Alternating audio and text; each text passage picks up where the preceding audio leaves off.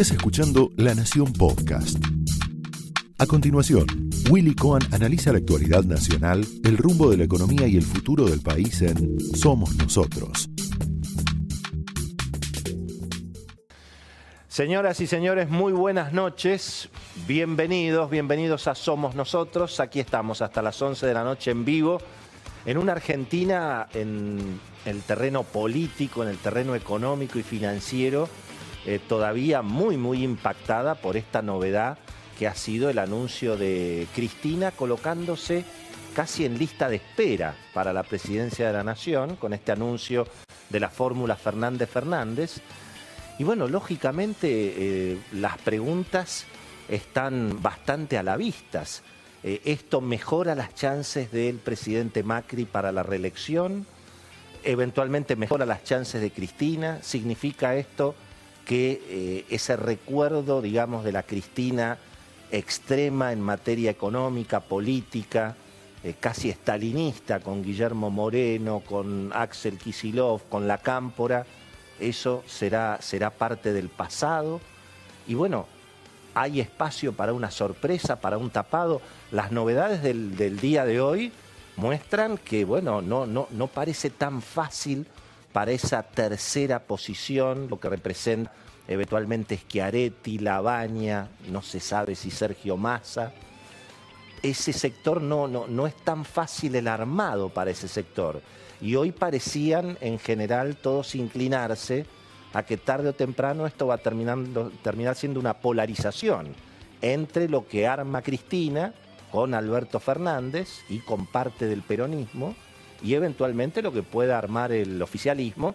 En principio todos dicen con el presidente Macri al frente. Pero está todo muy, muy dividido. Están los pesimistas, los optimistas. Ayer parecía que en los mercados ganaban los optimistas. Bajó el riesgo país, bajó el dólar, subían las acciones argentinas afuera. Hoy medio que todo fue un poquito para atrás.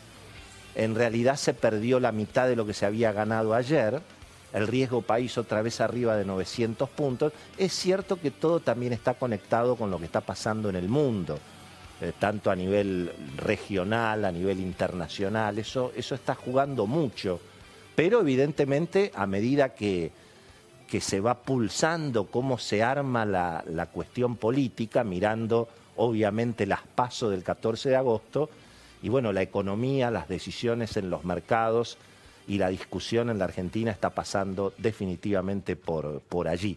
¿Qué dicen los optimistas? Bueno, en principio que de alguna, en alguna medida Cristina no va a tener a todo el peronismo atrás, que se va a dividir la oposición y que esa oposición dividida, bueno, garantiza un balotaje y si se le dan varios plenos, Macri tiene alguna chance el dólar está quieto, puede mantenerse quieto ahora porque resulta que Cristina se abuenó y porque el mundo está ayudando y porque está el Fondo Monetario, ya congelaron las tarifas, de modo que aspiran una inflación para abajo en el gobierno, con algún pesito más en la calle por los aumentos salariales, la política de ingresos. Y bueno, obviamente que juegue Cristina, que está jugando, a medias o no, pero está jugando, y que el peronismo vaya dividido. Eso es lo que necesita el gobierno. Algunas cosas se están dando, dicen los optimistas, ¿no? Porque el dólar se quedó quieto, lleva prácticamente un mes en 45, 46. El mundo, insisto, no, no, no está tan complicado más allá de los sobresaltos. El real en Brasil se va recuperando. Eso ayuda, digamos, a la estabilidad del peso. Y bueno, y mientras tanto ha habido declaraciones incluso de figuras del mundo económico que se las percibe cerca de Alberto Fernández, en el sentido de que, bueno, se va a trabajar para que no haya default, para, para cumplir los compromisos. Ahí están los optimistas, que creen que eventualmente Macri tiene alguna chance más y que en todo caso, si pierde, perderá contra un moderado o contra una Cristina moderada. ¿no? Los pesimistas no creen nada de todo esto porque no le creen a Cristina. Y recuerdan en alguna medida que Cristina siempre en la campaña electoral se corrió un poquito al centro. Lo eligió a Julio Cobos, nada menos, como vicepresidente en el 2007. se la presentaba medio como la Segolén Royal del Cono Sur. El propio Alberto Fernández la trajo en ese momento a Segolén Royal a la Argentina en aquellos, en aquellos años. Y en el 2011 lo recordaba Rosendo Fraga el otro día. Bueno, lo eligió Amado Vudú. Hoy Amado Vudú es el enemigo público número uno, pero en el 2011 era medio como un rockstar, ¿no? Era un chico de la UCD, muy pintón, era el que le iba a dar racionalidad a Cristina. Recuerdo los bancos de inversión en el 2011 que decían, no, Willy, va a negociar Cristina con los holdouts, Amado dice que va a manejar todo. ¿Dónde terminamos? ¿no? En el vamos por todo, la cámpora, el cepo y tantas, y tantas otras cuestiones. ¿no?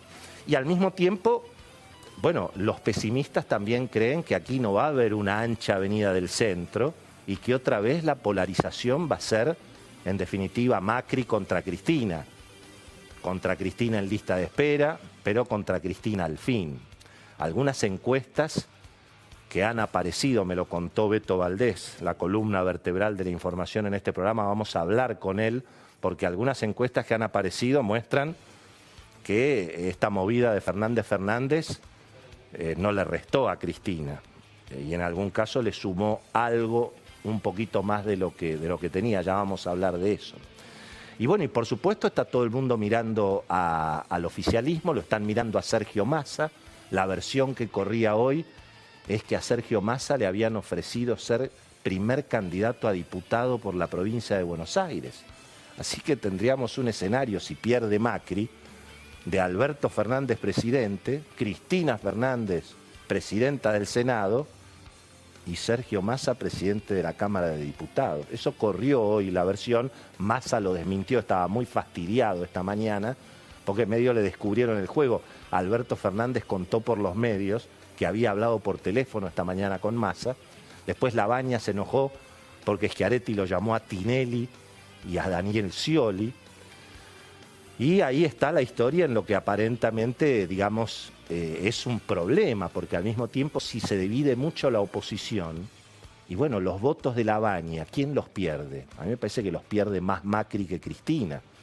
Y, y, ese voto del supuesto peronismo moderado me parece que le muerde más a Macri que a Cristina. Así que está muy opinado esto de los optimistas y los pesimistas.